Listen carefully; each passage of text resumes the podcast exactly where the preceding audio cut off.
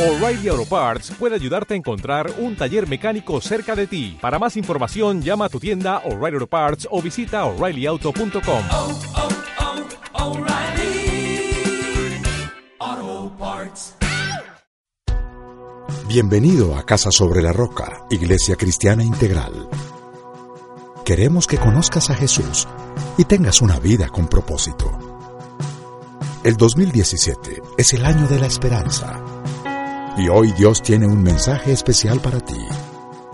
Te invitamos a disponer tu corazón. Bienvenido. Si te hace falta una Biblia, puedes levantar la mano. Los sugieres tienen algunas Biblias para prestarle. Me encantaría que ya tuviera una Biblia.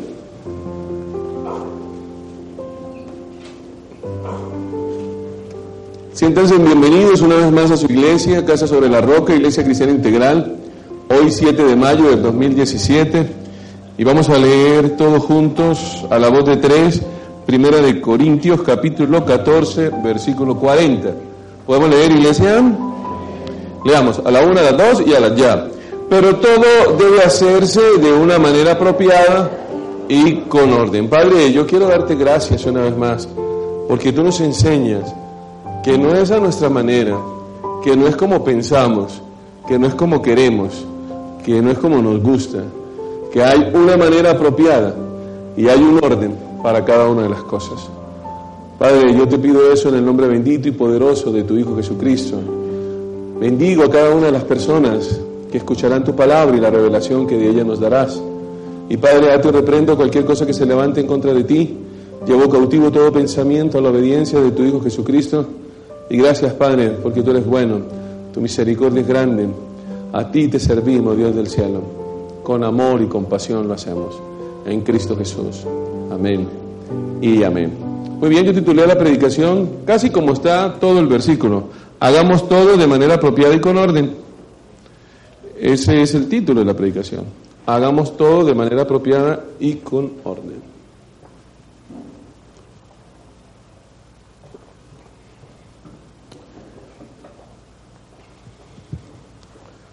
Más orden, dicen algunos, ¿no? Dígale que tiene al lado eso. Hagamos todo de manera apropiada y con orden. Realmente las personas viven como quieren y no de la manera apropiada. Cada uno vive y hace según como le gusta, como le parece. Y hay unos que tienen mucho desorden, muchísimo desorden. Y yo quiero que vean una imagen de lo que es mucho desorden. Y no es para criticar eso, ¿sí? Y quiero que mire bien, mire bien, bien, bien la imagen, porque, porque ese desorden físico es fácil de arreglar. Yo creo que si me dejan solo en ese cuarto, ¿qué? Máximo por ahí dos horas, tendré todo bien organizado. Ya no. Y en dos horas deja uno ese cuarto bonito. Pero el problema es que las personas viven vidas desordenadas y cuando ese, esa imagen se refleja en mi comportamiento, en mi pensamiento, en mi sentimiento, pues créame que yo me demoro más de dos horas para ayudar a una persona.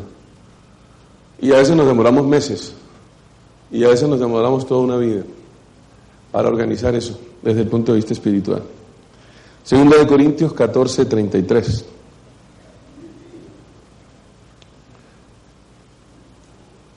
Segunda de Corintios 14, 3, 3. Porque Dios no es un Dios de desorden, sino de qué? De paz. O sea que, wow, el desorden no es paz. Ojo con eso. Dios no es un Dios de desorden, Dios es un Dios de orden, de orden. Si yo soy hijo de Dios y Dios es un Dios de orden, yo soy un hijo del orden. O sea, yo debo ser ordenado, necesito ser ordenado. Dice el pasaje bíblico que soy hijo de la paz y no de la pelea.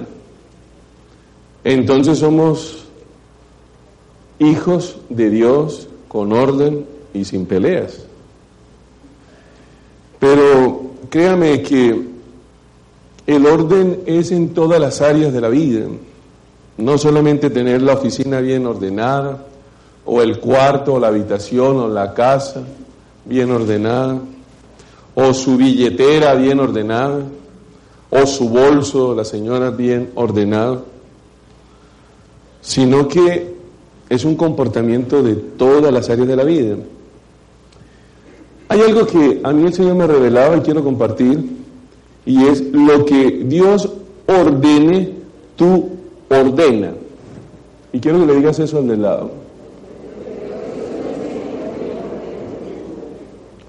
Cuando Dios ordena algo, o dice que se haga algo, o hace algo para que se mantenga el orden, nosotros tenemos que cumplir con eso.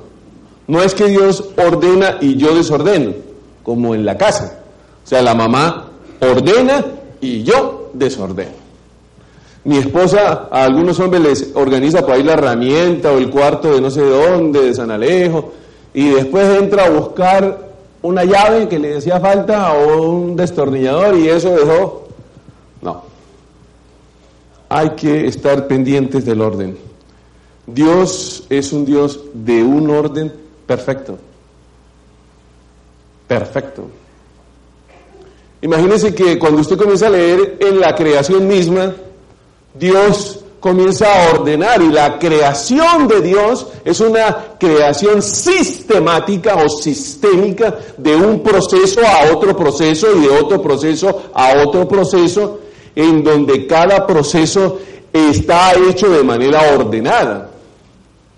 Dios no dijo, y háganse los peces, ay, ¿y el mar? No, no, no. Dios hizo el mar y luego hizo los peces. Y lo que yo quiero que usted entienda es que el Espíritu de Dios comenzó a moverse con tanto poder que cuando Dios comienza a tener el control en su creación, separa una cosa de lo otro. Y separó las aguas de la tierra y separó el día de la noche y separó una cosa de lo otro. Y Dios comienza a separar. Cuando el Espíritu de Dios comienza a trabajar en usted, comienza a separar algunas cosas suyas. Comienza a decirle a Dios, esto es así y esto es así. Esto no lo puedes hacer, esto lo puedes hacer. Esto es correcto, esto es incorrecto. Esto es así, esto es así. Comienza a separar porque Dios quiere crear algo muy interesante en su vida. Nosotros tratamos con nuestros hijos de inculcarles el orden. Créanme que no es fácil enseñar orden en la casa. Y tratamos de que nuestros hijos tiendan la cama, arreglen sus cuartos y mantengan sus habitaciones en orden. Y a veces somos muy estrictos con eso. Y ellos dicen, ay, pero ahora más tarde llego y la organizo. O despuesito, quiero hacer una siestica. ¿Sí? Porque uno llega del colegio muy cansado. Entonces yo les he dicho, y lo que quiero que usted entienda, es que cuando una persona es organizada físicamente en su entorno, es mucho más fácil que esa persona se organice mentalmente, se organice emocionalmente, se organice estructuralmente, se organice espiritualmente. Debe tender la camita, colocar las cositas en cada lugar. Es una manera que Dios nos está llevando para mantener un orden muy lindo que quiere que tengamos. Miren, cuando hay desorden hay mucha intranquilidad. Las empresas desordenadas, me refiero a las finanzas, a sus cuentas, a sus cosas, viven intranquilos los empleados. Yo trabajé con unas compañías que pasaron por unas crisis financieras terribles. Trabajé con una compañía hace muchos años que se llamaba AT&T Latinoamérica y se declaró en quiebra esa compañía. Se declaró en lo que llaman los gringos el capítulo 11 en los Estados Unidos. Y cuando usted no se imagina la intranquilidad que se vivía en esa compañía por ese desorden financiero, porque hubo unos desfalcos, porque hubo un montón de cosas. Pero cuando hay orden, hay paz y seguridad. Y no hay cosa más linda que vivir en paz y en seguridad. Pero la paz y la seguridad la da el orden. El orden. Entonces quiero que le digas a la persona del lado, cuando hay desorden hay mucha intranquilidad, pero cuando hay orden hay paz y seguridad.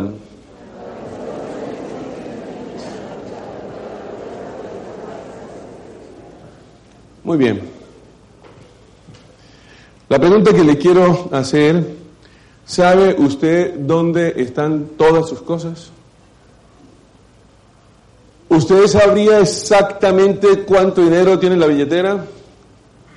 Si yo le pidiera a alguna señora que me prestara su bolso y le dijera, descríbeme el orden en que están las cosas dentro de tu bolso, dentro de tu cartera, ¿usted cree que lo haría correctamente?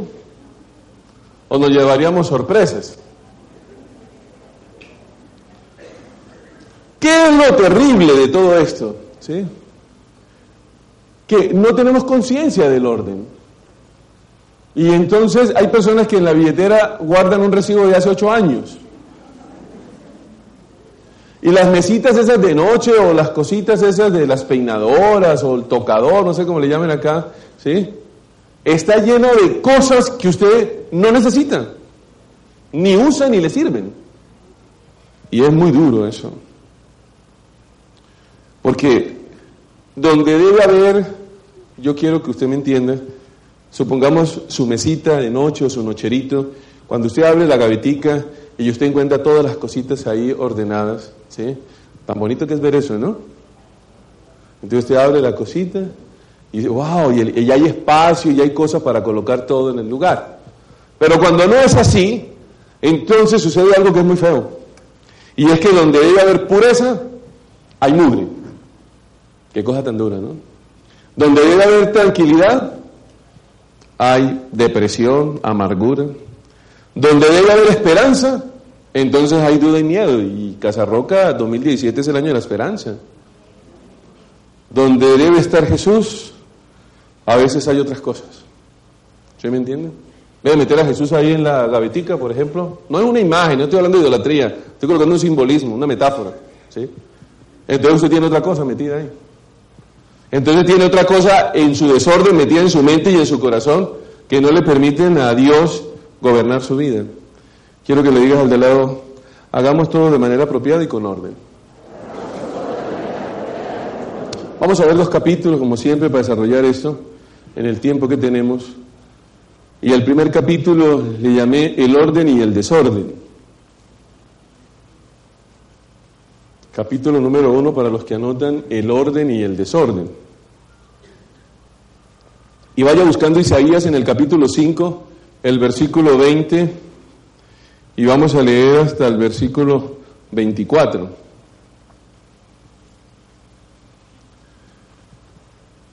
Y mire lo que sucede, mientras que usted va buscando ahí Isaías 5:20, yo quiero contarle algo. Hay personas, hay personas que dicen cosas como esa, ay, no me vaya a mover nada que yo entiendo mi desorden. Déjeme eso quieto que yo sé dónde cuento cada cosa porque es que... Momento.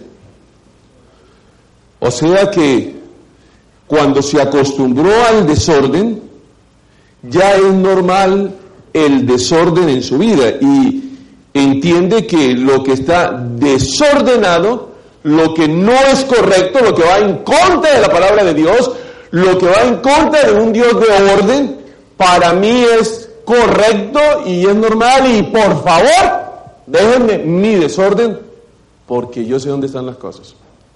Así no es. Por ahí no es. Tú estás rebelándote en contra de Dios como veíamos ayer en el ayuno. Isaías capítulo 5, versículo 20. Hay de los que llaman a lo malo bueno y a lo bueno malo, que tienen las tinieblas por luz y la luz por tinieblas, que tienen lo amargo por dulce y lo dulce por amargo. Hay de los que se consideran sabios, de los que se creen inteligentes. Hay de los que, wow, valientes para beber vino, de los valentones que mezclan bebidas embriagantes.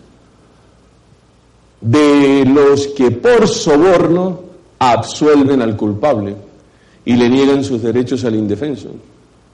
Por eso, así como las lenguas de fuego devoran la paja y el pasto seco se consume en las llamas, su raíz se pudrirá, como el polvo se disipará su flor, porque han rechazado la ley del Señor Todopoderoso y han desdeñado la palabra del Santo de Israel. Colocamos otras cosas que no son importantes por encima de Dios. ¿Por qué? Porque vivimos en desorden. Pero cuando Dios llega a su vida, créame que Dios comienza a ordenar sus cosas. Pero hay algo que es muy delicado. Vamos a ver si por este lado lo coge usted. Dios separó la luz de las tinieblas, separó la noche del día, separó el agua de la tierra. Lo que Dios separa en el orden, usted no lo puede unir. ¿Entiende lo que le digo? Lo que Dios está separando, usted no lo puede mezclar, porque no es así.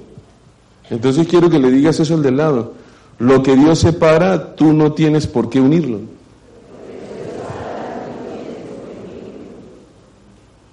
Y a veces nos enredamos tanto. Isaías 38.1. A veces queremos unir lo que Dios separa. Y hay que entender lo que Dios nos quiere decir. Isaías 38, versículo 1. Por aquellos días Ezequías se enfermó. ¿Y cómo se enfermó? Gravemente. Y estuvo a punto de morir. Y el profeta Isaías, hijo de Amós, fue a verlo. Y le dijo, así dice el Señor. ¿Y qué fue lo que le dijo? Volvamos a leer juntos esto. Pon tu casa en orden, porque vas a morir y no te recuperarás. Qué cosa tan terrible. Le dio como el último chance, ¿no? Antes de que se muera, mi hijo, ponga la casa en orden. Si no ordenas tu vida, te llega la muerte espiritual. Si no ordenas tu vida, te llega la muerte espiritual. No te vas a recuperar en las finanzas o en el manejo de las relaciones si tú no te ordenas. No va a mejorar tu salud si tú no te ordenas. No va a, mejorar tu hogar si tú no te ordenas. Tienes que ordenarte. Si hay orden, hay vida y hay recuperación. Y por eso quiero que le digas al del lado, si la casa sueles ordenar, vida y recuperación vas a encontrar.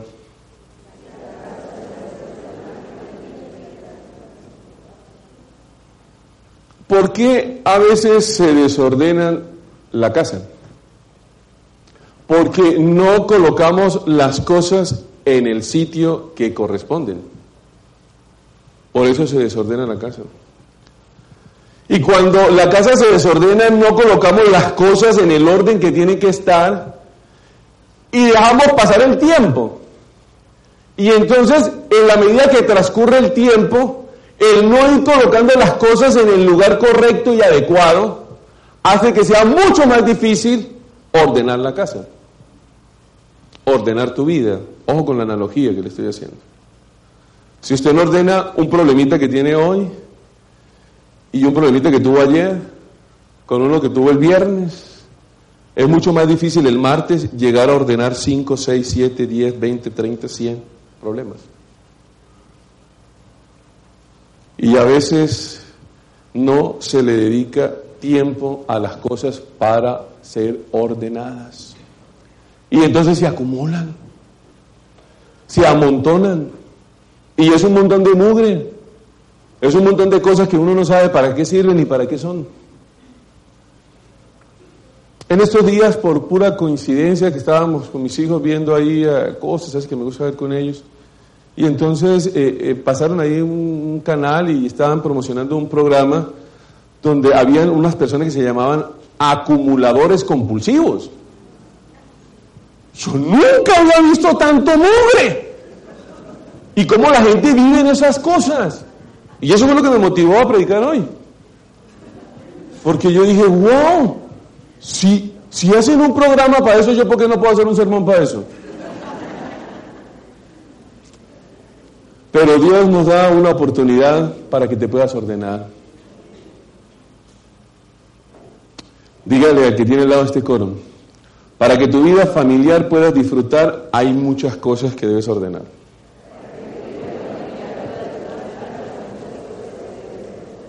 Mire, la importancia que Dios le da al orden es muy grande. Hay muchos pasajes bíblicos, hay muchos temas que tienen que ver con el orden. ¿Qué haría usted como en el pasaje que leímos antes si le dieran un día más de vida, vea, usted se va a morir hoy a las 6 de la tarde, pero le vamos a dar chance hasta mañana a las 6. Yo creo que lo primero que haría una persona sabia es organizar su casa, como leímos en el pasaje. Organiza tu casa porque vas a morir. Organizaría algunas cosas. Pero ¿por qué hay que esperar hasta el último día de muerto para hacer eso si lo podemos hacer día a día? Digan amén.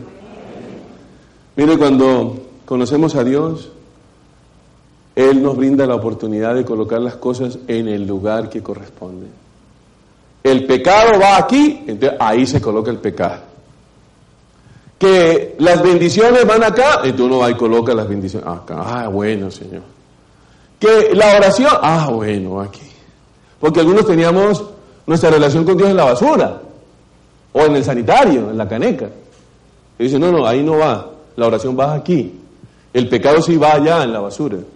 Esos pensamientos suyos sí van allá. Esa hipocresía suya va en este lado. Las cosas buenas van acá. Y yo quiero que usted entienda algo. Dios es un Dios de oportunidades, pero hay que tener prioridades. Quiero que le digas eso el del lado.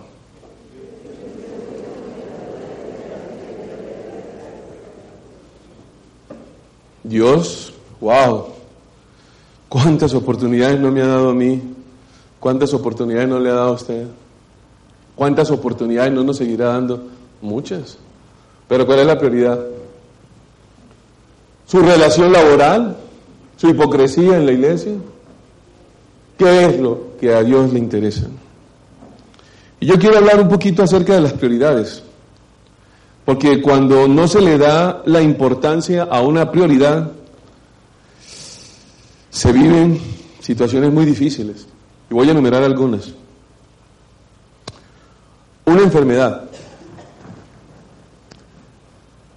Una enfermedad leve, que no se ordena, que no se le pone atención, se va complicando día a día. El remedio que era oportuno al comienzo, ahora ya es más complicado después. La solución que era inmediata, que era algo fácil, ahora nos toca solucionar eso con una cirugía o con una extracción de algún miembro, de algún órgano, de alguna cosa. Qué dolor. ¿Por qué? Porque usted no se ordenó. Porque usted perdió el orden porque usted con el tema de su salud fue un desordenado o desordenada. Y ahí están las consecuencias. ¿Y ya para qué le va a dar la importancia cuando usted está en cuidados intensivos?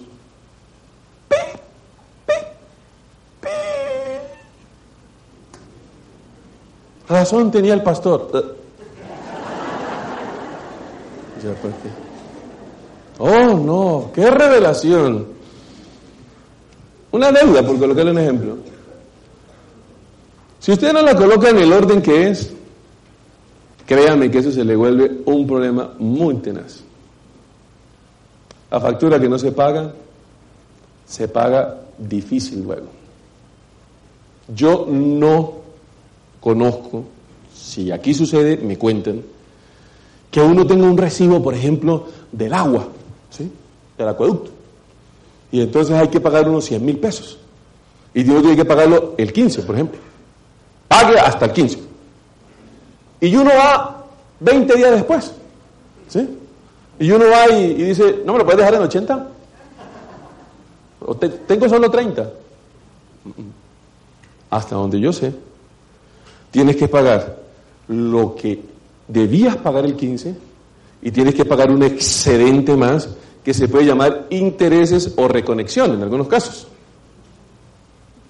Si tú no le das el orden a eso, mi orden es esa, mi prioridad es esa, en el orden de la deuda, tengo que colocar la deuda en el orden que está, hay que pagarla tal día, wow. Porque miren, yo he visto gente embargada, secuestrada con sus inmuebles en remates por ese tipo de cosas. En Colombia sucede algo muy lindo y es que usted lo reporta en una entidad que se llama Data Crédito. Y el tiempo que usted dura con la deuda es el tiempo que le exigen después que usted tenga para borrarlo de la deuda. Entonces, ojo con eso. Pero hablemos de otras cosas, como un hijo, por ejemplo. Un hijo desordenado, un hijo que no se atiende, un hijo que se atiende en exceso, cuando no se hace de la manera apropiada y con orden, eso se complica muy feo. Y llegan a tener vicios, drogas, inmoralidad. A veces, ojo, cuando ya quiere usted actuar ya es muy difícil, porque ya hay mucho desorden en la vida del joven. Ya hay mucho desorden y sentarse uno a organizarlo ya requiere un proceso y más tiempo. Es mejor tenerlo cortico desde el comienzo, eh, chiquito, así, así, así, así, así, y lo va ordenando usted. Usted le dice a su bebé, deja el pañal en su sitio. En la alimentación, en la alimentación, hay gente que come con mucho desorden, a, a deshoras, cualquier cosa. Mire, de esto yo tengo, mejor dicho, si quiere le doy cátedra de esa vaina. ¿Mm? Yo duré años comiendo a la hora que no era. Almorzando a las 3, a las 12, a la 1, a las 4, a las 5, sin almorzar a veces, por el trabajo. A veces sucede, también aquí, tratamos de, con la secretaria y con mi esposa, que esas cosas se regulen, porque no es fácil. ¿Y qué se gana uno? Una gastritis, un problema digestivo. Yo nunca he visto el primer desordenado en la parte nutricional que diga, mira, ¿cómo quedé? Oh, eso no existe. La cantidad de enfermedades, la descompensación en el metabolismo de las personas. Las personas comienzan a, no tener producción, a, a, no tener efectividad, a no ser eficientes en las cosas por un desorden en la... No, yo, yo, yo, yo, hay alguna cosa me como la... Ay, ay, ay, alguna cosa me como. Y salió sin desayunar. Ay, de paso ayuno. Sí, porque hay los desordenados doctrinales. Usted no se imagina, pregúntele a un médico lo importante que es consumir algo cuando usted se despertó, por lo menos en los 30 primeros minutos. Así sea como mínimo un vaso de agua. ¿Y qué cantidad de complicaciones? Desorden en el descanso. Qué cosa tan terrible la falta de descanso. Comienzan a trabajar como burros. ¿Ah? Comienzan a trabajar de, en unos tiempos que no son. Miren, estos días a mí nunca me había dado esa vaina, ¿no? Y, y me concentré porque tenía que rendir unos informes y unas cosas y comencé a trabajar, a trabajar, a trabajar, a trabajar. Y hubo un momento en que ¡uh! no podía mover la mano. Ustedes saben que la mano que tengo maluca es la derecha, la de la cirugía. Y ahora no podía mover la izquierda. Yo dije, Ay, no, pues. Y teníamos una actividad deportiva y no podía mover la mano. ¿Por qué? Porque me excedí en la cantidad de trabajo que estaba digitalizando y en la cantidad de cosas que estaba haciendo. Imagínense. En pequeñas cosas. A veces necesitamos hacer cosas como esta. Vea, póngame todo. Esto es importantísimo, mírenme todos. Cosas como esta, miren. ¿Es tan importante hacer eso cuando estás trabajando? Le puede evitar una cantidad de problemas. Y por ahí cada 20 minuticos estiramientos. El desorden espiritual, qué cosa tan terrible. Cuando no se ordena su espiritualidad, Ay, no, no, no, yo, yo, yo, a ver, oremos rapidito. Sí, Señor Jesús, amén. ¿Sí? Yo ahorita, mi amor, yo ahorita llego a la oficina y yo eso, cierro la puerta y me hago un devocional de rodillas, me flagelo, ta, ta.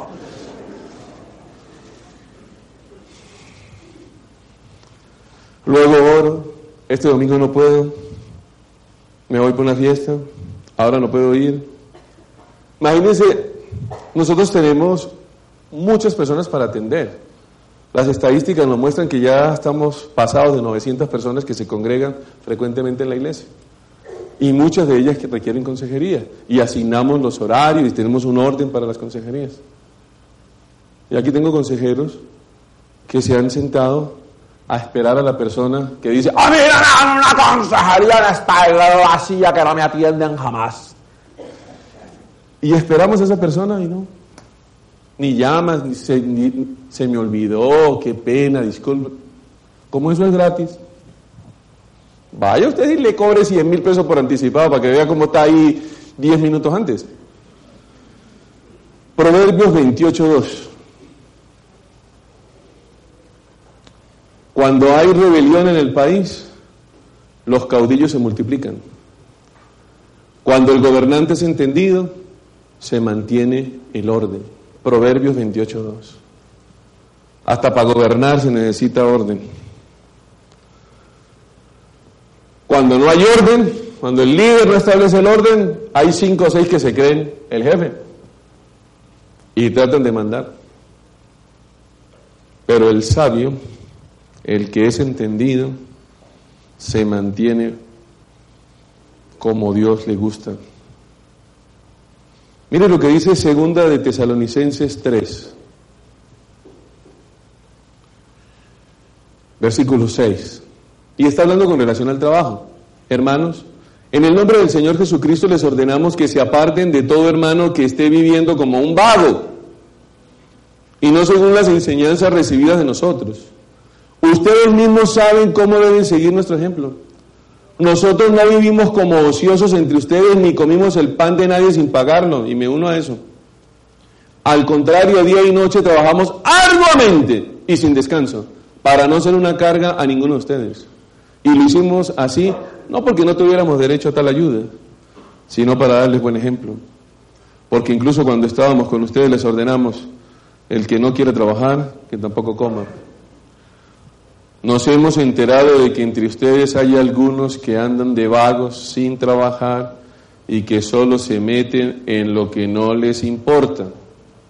Ahí la Biblia cómo habla las cosas, ¿no? ¿Mm? ¿Qué significa eso, pastor? ¿Qué nos quieres decir con eso? Que ser desordenado se pega. Ser desordenado se pega. Si usted es de los que, se coge el saco, lo deja ahí tirado y los calzoncillos en la cuadra y los zapatos en otro lado, eso motiva a la gente a hacer lo mismo.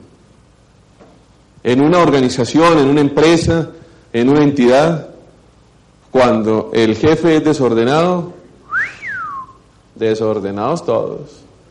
¿Y dónde estará el archivo? ¿Cuál archivo? No sé, busquemos. Vamos el archivo. ¿Dónde estará? Se perdió el archivo. Por Dios santo. El desorden es de las cosas que influye muchísimo en una persona. Muchísimo en una persona. Miren, ¿sabe? Que de estas cosas usted tiene que cuidarse mucho como líder. Porque la gente lo observa. Y la gente hereda el comportamiento del líder. Cuando uno, por ejemplo, le comparte a, la- los niños en la iglesia infantil, y uno comparte la enseñanza, yo fui líder de la iglesia infantil y director en Cali durante cinco años, y cuando uno tiene la Biblia, los niños quieren tener la Biblia que uno tiene. Y yo me acuerdo que yo tenía mi Biblia y tenía un cuaderno y tenía un eferito y tenía una cartucherita. Y con las semanas los niños comenzaron a tener la Biblia, el cuaderno y la cartucherita. Y algunos tenían el mismo motivo de la cartucherita. ¿Ah? Entonces hay que imitar lo bueno, pero a veces imitamos lo malo. Por eso quiero que le digas al del lado, los vagos se vuelven perezosos, empiezan como chismosos y terminan siendo maliciosos.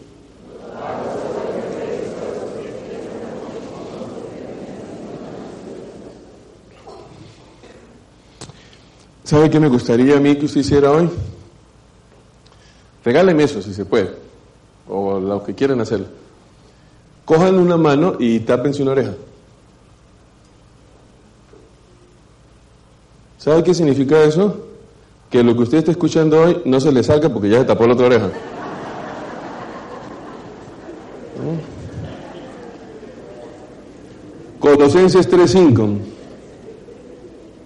¿Ah? Yo no sé a veces qué inventarme más. Colosenses 3:5.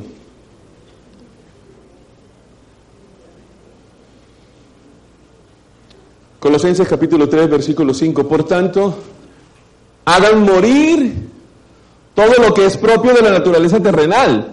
La inmoralidad sexual, las impurezas, las bajas pasiones, los malos deseos y avaricia, lo cual es idolatría. Por estas cosas viene el castigo de Dios. Ustedes la practicaron en otro tiempo cuando vivían en ellas. Pero ahora, ahora, ahora, abandonen también todo esto, enojo, ira, malicia, calumnia y lenguaje obsceno. Dejen de mentirse unos a otros. Ahora que se han quitado el ropaje de la vieja naturaleza con sus vicios y se han puesto el de la nueva naturaleza que se va renovando en el conocimiento a imagen de su Creador. Para poner la casa en orden hay que sacar muchas cosas pecaminosas de su vida. Esos pensamientos, esas costumbres, esos vicios, todo eso que enumeramos, enojos, peleas, todo eso, eso hay que sacarlo. Cuando uno quiere poner la casa en orden, uno dice, bueno, uno no es que aquí la, la, aquí, ahí va la escoba, ahí, aquí. Es más o menos así. Aquí no hay gritos, aquí no hay contiendas, aquí las peleas y todo eso no caben en esta casa porque aquí vive un hijo de Dios. Un hijo del Dios de orden, del Dios de paz, del Dios de tranquilidad. Eso sí es más bonito. Colosenses 2.5, aunque estoy físicamente ausente, los acompaño en espíritu y me alegro al ver su buen orden y la firmeza de su fe en Cristo. Cuando el buen orden se da, se exalta. Dios lo exalta cuando ve el buen orden. ¿Y qué le produce a usted eso? Que todos digan, ay, qué buen orden. No, Señor. Le da firmeza, ojo, a su fe en Cristo. El orden lo hace usted firme en la fe. O sea que usted no duda. O sea que usted dice, Señor, me vas a bendecir bajo esta circunstancia y el Señor lo va a bendecir. Porque usted es una persona ordenada. ¿Qué observo yo ahí en Colosenses 2.5? El buen testimonio. El viejo Pablo no está físicamente, los acompaña en espíritu, pero se alegra al ver el buen orden y la firmeza de su fe en Cristo. Dígale que tiene al lado, hagamos todo de manera apropiada y con orden. Capítulo 2 y ya vamos a ir terminando. Algunas áreas para ordenar que el Señor muestra. Pero por ordenar ya. No es esta tarde, no, es ya. Áreas para ordenar ya. Primero, mis sentimientos. ¿Cómo así, pastor? ¿Mis sentimientos están desordenados? Sí, Señor. Proverbios 4:23. Por sobre todas las cosas, cuida tu corazón, porque de él mana o brota la vida, ¿no? Hay que cuidar el corazón. Mira, cuando una persona siente una desilusión amorosa, pareciera que se hubiera como muerto. ¿Tú no has visto eso? Me dejó.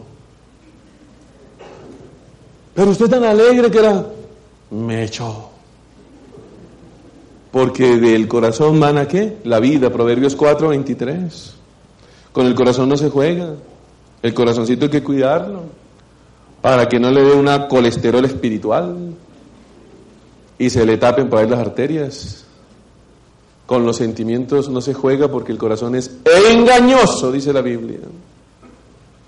Que de mi corazón mane la vida y no tristeza y dolor, como observa uno algunas veces.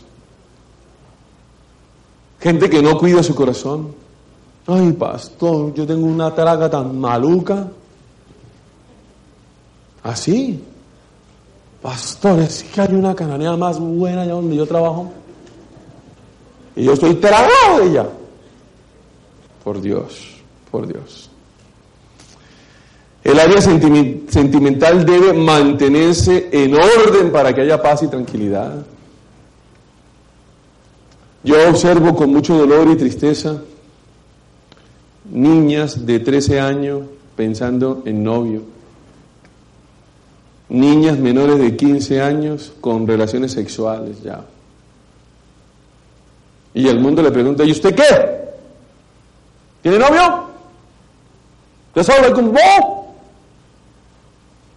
No te dejes presionar, porque eso cuesta mucho. Yo he visto personas que por desórdenes sentimentales dejaron todo. Empresas, trabajo, familia, en algo que no era la voluntad de Dios. Por un joven. Lo dejaron todo, como dicen ellos, por el joven. Y luego el joven las deja por nada a ellos. Qué dolor. El soltero tiene que poner su vida emocional en orden. Tiene que tener mucho cuidado los solteros. Tienen que tener muchas amistades los que están solteritos. Es necesario que lo hagan. Y los que quieren tener un noviazgo, tienen que mirar cómo lo tienen. ¿Dios lo desea o es usted el que lo desea, ese noviazgo? ¿Su noviazgo honra a Dios o honra al diablo? Eso es muy importante tenerlo en cuenta. Los solteros tienen que saber en qué entorno están, porque las malas compañías le dañan el testimonio, le dañan las buenas costumbres. Si usted quiere tener un noviazgo, tiene que ir pensando en esta iglesia cuando se va a casar, porque el noviazgo es la preparación para el matrimonio. Y no una expresión inmunda y popular llamada amigobios. ¿Mm? ¿Qué es eso, pastor? Bueno, son amigos que, según la definición popular, aquí lo tengo anotada, se besan y son amigos. Pasamos rico con derechos sobre el otro, pero sin responsabilidades. Hasta a veces tenemos relaciones sexuales. Qué bonito eso, ¿no? Tanto desorden que uno ve, ¿no? En la parte emocional. Jóvenes de 15 años, embarazadas. Muchachos vendiendo la moto, lo que sea, para pagar el aborto. Es feo eso. No, no, no estoy siendo exagerado. Si yo les trajera las métricas de eso, no podría predicar, por eso no las uso. Son terribles. Tanto desorden. Yo en estos días me impactaba que alguien me informaba que menores de 15 años con SIDA, contagiados de SIDA, qué dolor, por relaciones sexuales.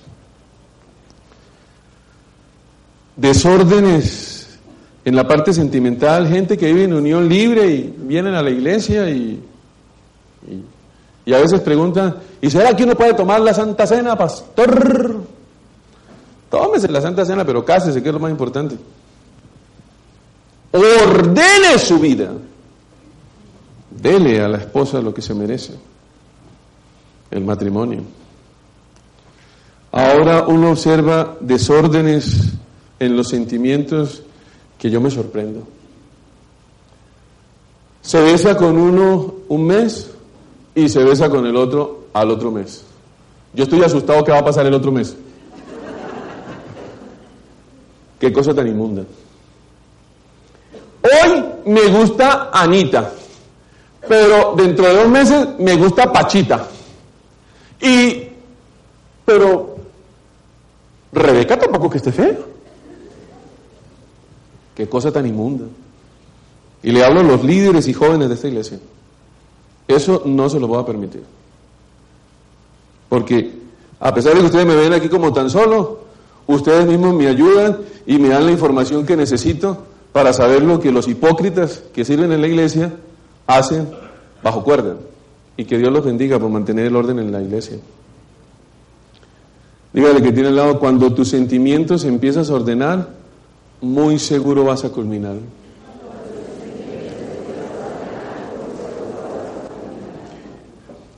Mi economía. ¿Qué tengo que ordenar? Mi economía, así como mis sentimientos, mi economía. Mateo 6, 24. Nadie puede servir a dos señores, pues menospreciará a uno y amará al otro. O querrá mucho a uno y despreciará al otro. No se puede servir a la vez a Dios y a las riquezas. Y mire, el tema del dinero, según algunas revistas que yo suelo leer como para mantenerme informado, dice que es el generador de estrés más alto que tiene la sociedad. El dinero es el generador de estrés más alto. O sea que hay problemas con el dinero. El desorden de las finanzas es terrible en la mayoría de los hogares cristianos. No vamos para afuera, sino para adentro. Llenos de deudas, de cuentas por pagar. Todo se compra a crédito. Cuando usted compra un elemento a crédito, lo está comprando a veces hasta dos veces. Esos que dicen, ay, ese televisor tan bueno, 48 cuotas, ¿sí? Y le hacen a veces las cuentas, ¿no? Con solo mil pesitos diarios, no sé qué. ¿Sí? Y como esa es la publicidad, y va y se compra el televisor porque la propaganda dice, ay, mijo, ¿no viste el televisor? No sé qué. ¿Sí? Y va y se compra el televisor. Televisor que valió un millón de pesos y usted pagó tres millones seiscientos por el televisor y está feliz por eso. Hay unos que son magos con los billetes. Tienen un billete de 100 mil pesos y ¡pum! lo desaparecen. O se le devuelven a uno en monedas. Tienen un arte así, un poder mágico que yo no les entiendo. La pregunta que yo le quiero hacer, ¿derrocha usted su dinero o lo ahorra? ¿Siempre lo va a tener? ¿Siempre va a tener la misma cantidad? Sería bueno que ahorrara un poquito, ¿no? ¿Tiene usted un presupuesto? ¿Sabe usted cuánto se debe gastar en un mes con base en sus ingresos? ¿Sabe cómo gastar esos recursos? O es meta la mano, digite la clave, mi amorcito. Y ¡rum! salen 50. El presupuesto es clave. No, es que yo no le puedo diezmar al Señor porque es que, uy, pastor, si yo le contara. Terrible. Cúmplale a Dios con lo que es de Dios, no negocie eso. En la economía usted puede hacer menús en la casa. Es necesario hacer un menú en la casa. No uno, varios, porque se, siempre comiendo lo mismo. ¿Mm? Usted dijo que un menú, yo hice uno. Tenga por lo menos unos 10. Para uno saber que, uy, la vuelta del, viene dentro de ocho días carne otra vez.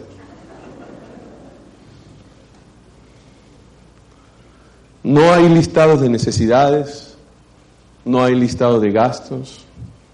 La gente no sabe si pagar el arriendo o pagar el mercado o pagar los servicios, no sabe cuál es la prioridad. ¿Usted qué dice, pastor? ¿Será que pago mejor el arriendo, el arrendo para que no me echen, sí o no? Pero me cortan el agua. ¿Qué pago primero? Dios. Gente ahora con el Día de la Madre, compradores compulsivos. ¿Sí? Vale, le compran el Día de la Madre el televisor o el comedor a la mamá. Y la mamá feliz con el, la foto del televisor que usted usa los domingos para ver los partidos de fútbol cuando llega a visitarla las tardes. No, así no es. No se endeude comprándole a su mamá algo que usted no tiene la capacidad de pago. Eso es pecado. Dios no lo va a bendecir con eso. Mejor que le diga, vea mamita, tocó invitarla a helado. Con mucho amor este helado, mamá. Y yo voy a ahorrar y voy a organizar mi finanza, mamita preciosa, y en estos días yo le compro su cosita, ¿o yo? Porque el elemento que usted compra en estos días, a lo mejor dentro de un mes puede estar un poco más económico. Mire esto tan terrible. Compramos cosas que no necesitamos, con dinero que no tenemos, para agradar a gente a la que no le importamos.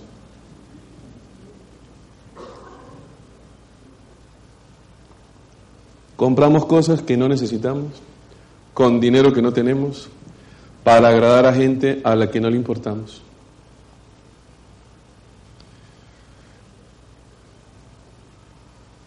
Usted tiene que ser creativo. Por ejemplo, para el almuercito, usted se puede comprar un arrocito chino y al otro día, chino, coma arroz. Porque eso es un morro que le sirven a uno ahí. Dígale que tiene al lado, cuando un presupuesto empiezas a llevar, las finanzas vas a mejorar.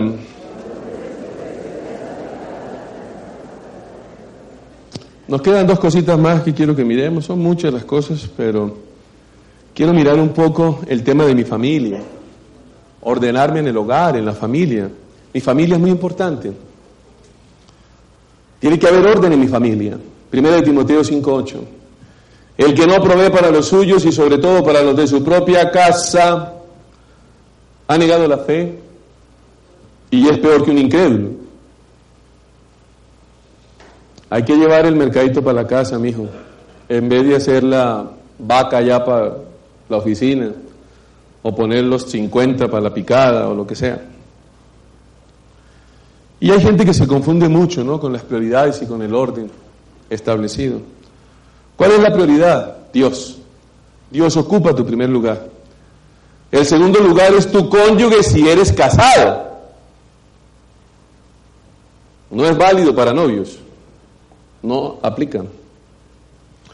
Si usted es un soltero, su segunda prioridad son sus padres, sus hermanos, es su familia. El tercer punto de importancia es tu familia. Tu familia es más importante que tu trabajo. Por eso el trabajo está en cuarto lugar. El quinto es servir en la iglesia.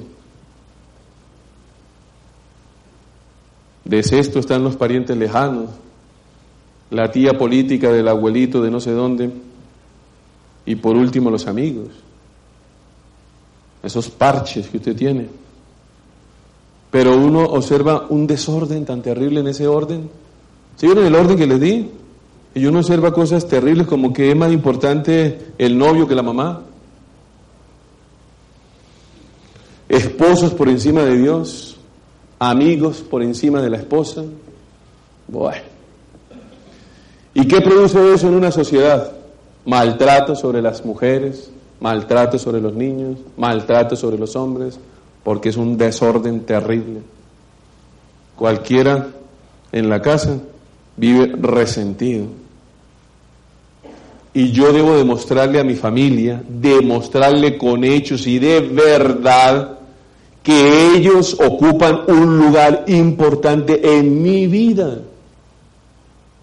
Y ellos saben que están así, que están así, que primero está Dios, que después viene la mamá, pero después están ellos. Y tienen un lugar.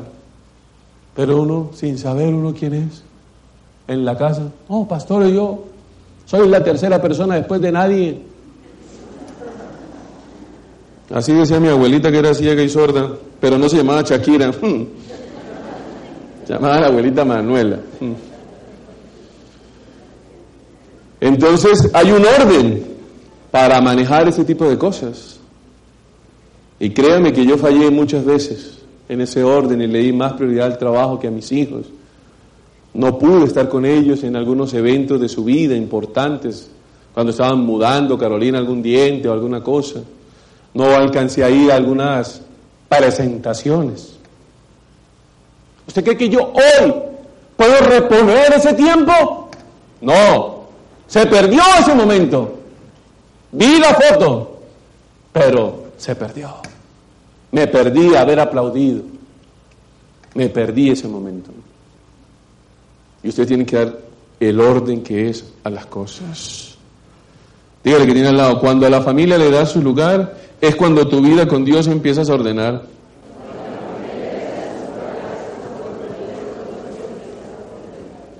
Punto número cuatro y último mi área espiritual.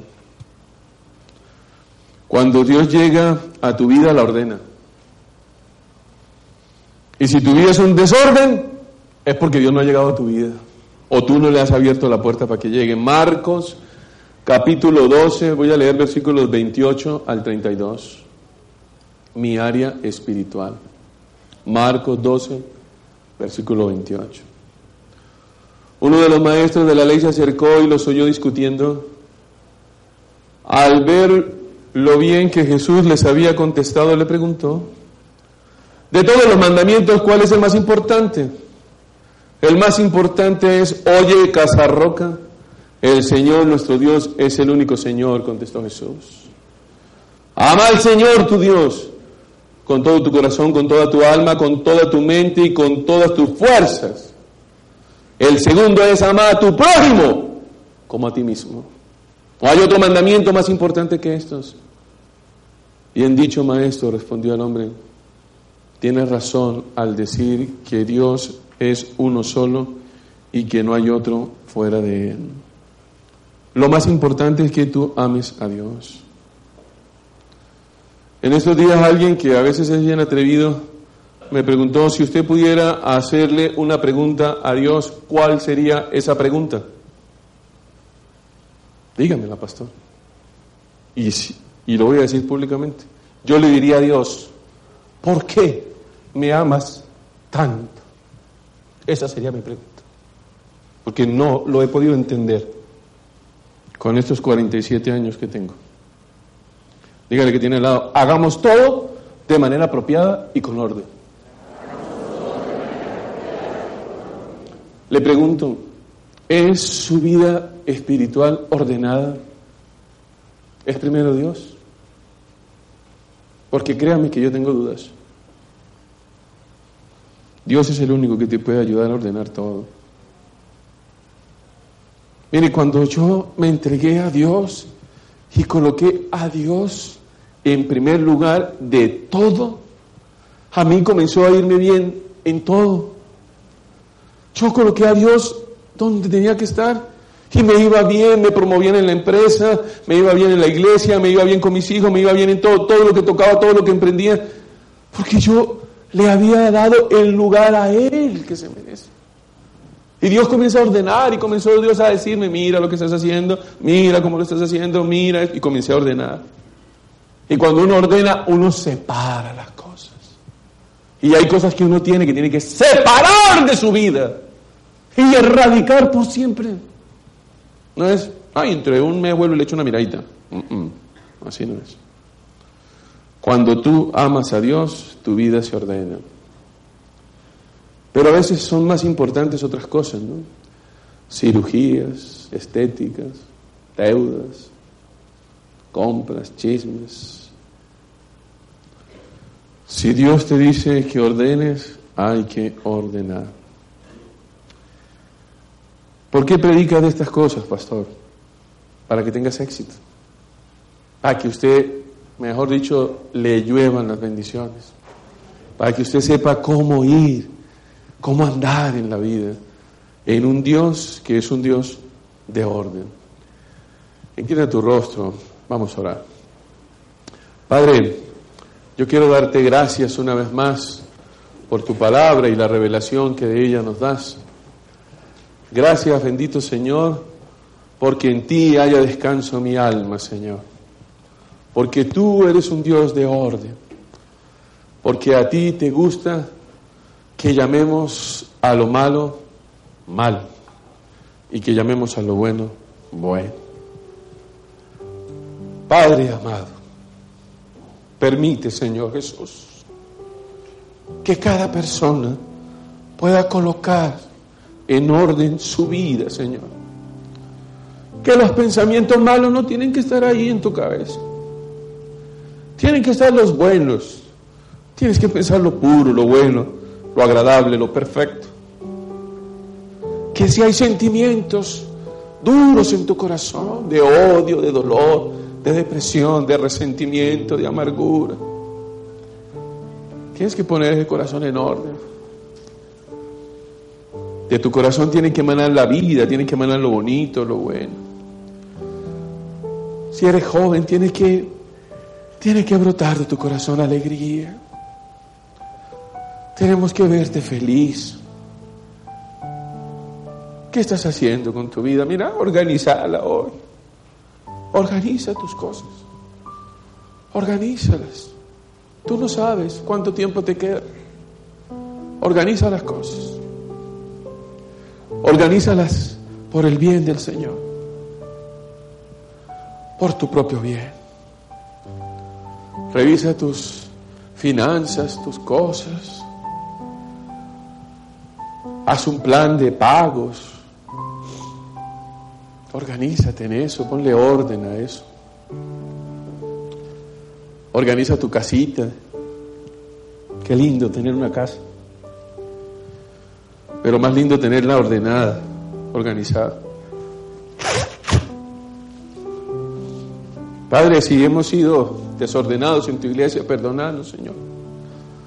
Perdónanos, Dios. Perdónanos. Límpianos, Señor. Nos amas mucho, Dios. De eso no hay duda en mi corazón. Permítenos hoy ordenar las cosas. Permítenos separar lo bueno de lo malo. Permítenos separar lo material de lo espiritual. Espíritu Santo, Espíritu Consolador, ordena nuestras vidas. Ordena la vida de mis hermanos que sufren, Señor.